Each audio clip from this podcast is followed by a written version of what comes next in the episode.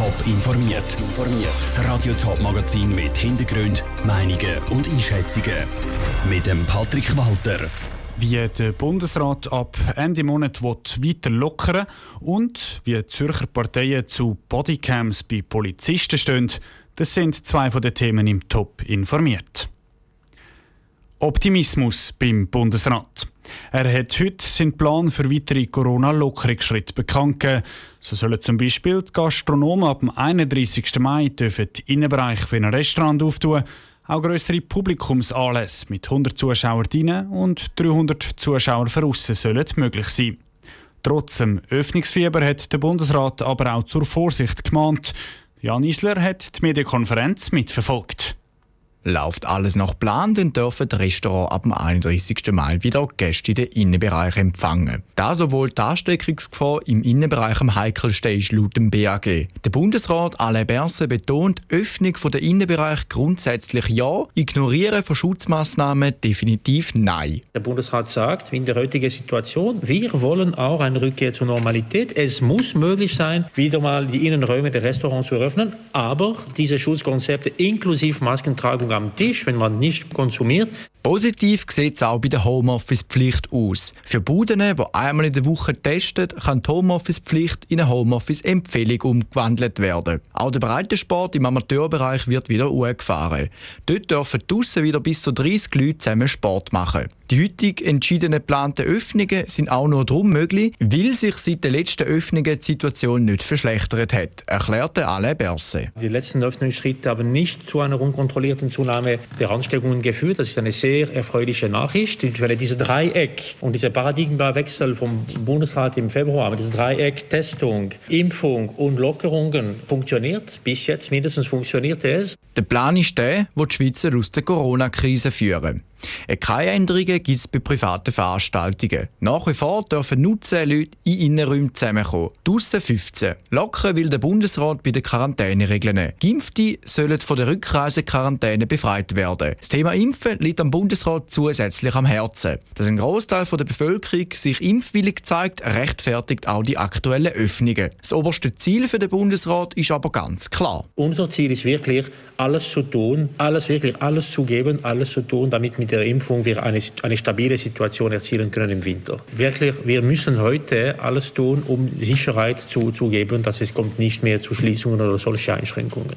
Die vorgestellten Lockerungen gehen jetzt aber zuerst in die Vernehmlassung. Kantone können sich äußern. Eine definitive Entscheidung vom Bundesrat gibt es dann in zwei Wochen. Der Beitrag von Jan Isler. Die heute vorgestellten Pläne die entsprechen im Großen und Ganzen dem, was der Bundesrat schon länger vorgesehen hat. Das grosse Thema sind im Vornherein immer die Restaurants, aber es gibt auch noch Lockerungen für andere Branchen und Personengruppen. Konkret zum Beispiel für Thermalbäder und Wellnesseinrichtungen oder für Studenten. Celine Greising. Wer sich von den Strapazen der Corona-Krise will im Wellnesscenter erholen, der kann das ab dem 31. Mai auch wieder machen. Das ist zumindest der Plan vom Bundesrat. Wenn die Wellnesscenter bald wieder aufmachen, sage das grundsätzlich gut, sagt der Tunsch Karapalanci von der Ostschweizer Welcome Fit Gruppe.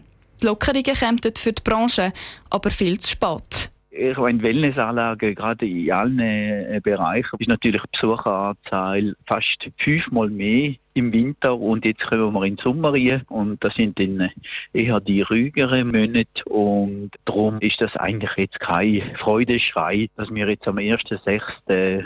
die Wellnessanlagen können aufmachen können. Ein Jubelschrei gibt es aber von den Studierenden. Für sie soll es ab dem 1. Juni wieder Präsenzunterricht geben und das ohne Personenbeschränkung.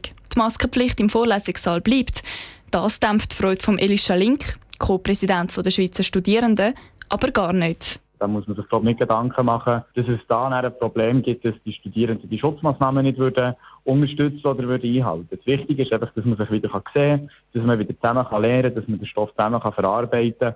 Und da ist natürlich ein wichtiger Schritt, wenn man sich einfach wieder in den Gebäuden der Universität kann sehen kann. Erleichterung ist ebenfalls bei den Wirten zu spüren. Wenn es nach dem Bundesrat geht, können sie per Ende Mai auch ihre Innenräume wieder aufmachen.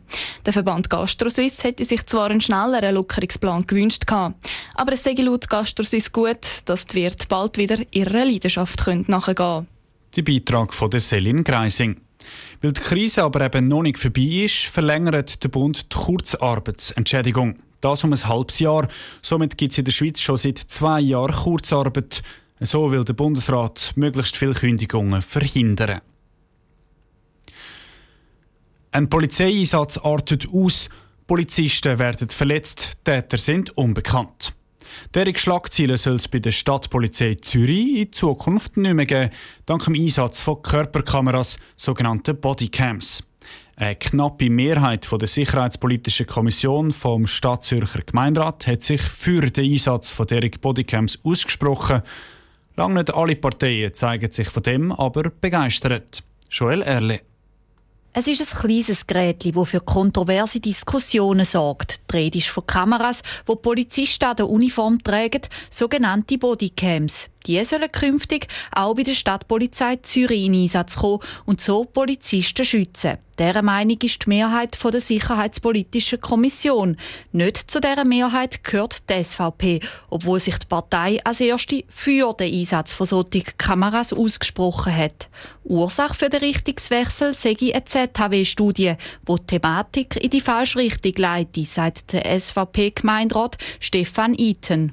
Jetzt sind die Linken der Meinung, man hat dort nicht herausgefunden, dass die Polizei rassistisch agiert, stellt einen neuen Antrag, dass man das nochmal wissenschaftlich begleiten um das Haar in der Suppe zu finden, dass man vielleicht irgendwo mal ein Polizist mit vielleicht einem gewissen rassistischen Verhalten findet. Dass die Bodycams auch in Zukunft wissenschaftlich begleitet werden, ist nicht im Sinn der SVP. Und auch die Grünen sind dagegen. Sie sind auch von der bisherigen wissenschaftlichen Erkenntnis wenig überzeugt, sagt der Gemeinderat der Grünen, Markus Knaus. Es gibt überhaupt keinen Nutzen, was die Bodycams anbelangt. Weder werden die Übergriffe auf Polizeikräfte reduziert, noch sonst positive Auswirkungen. Und darum sind wir der Meinung, man soll die Vorlage ablehnen. Anders sieht das die FDP. Sie ist von der deeskalierenden Wirkung von Bodycams überzeugt, betont Andreas Egli von der FDP. Bodycam hat sich in den bisherigen Untersuchungen, die Tests, die man gemacht hat, insofern positiv ausgewirkt, dass es Deeskalation geführt hat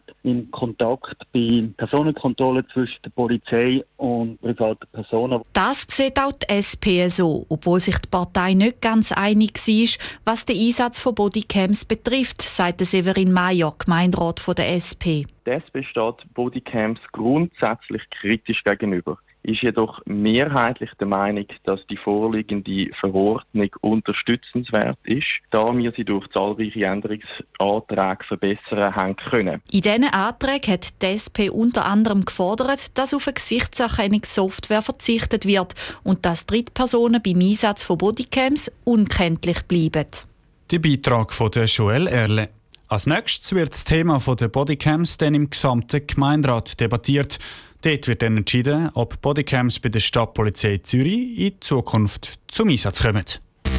Top informiert, auch als Podcast. Mehr Informationen gibt es auf toponline.ch.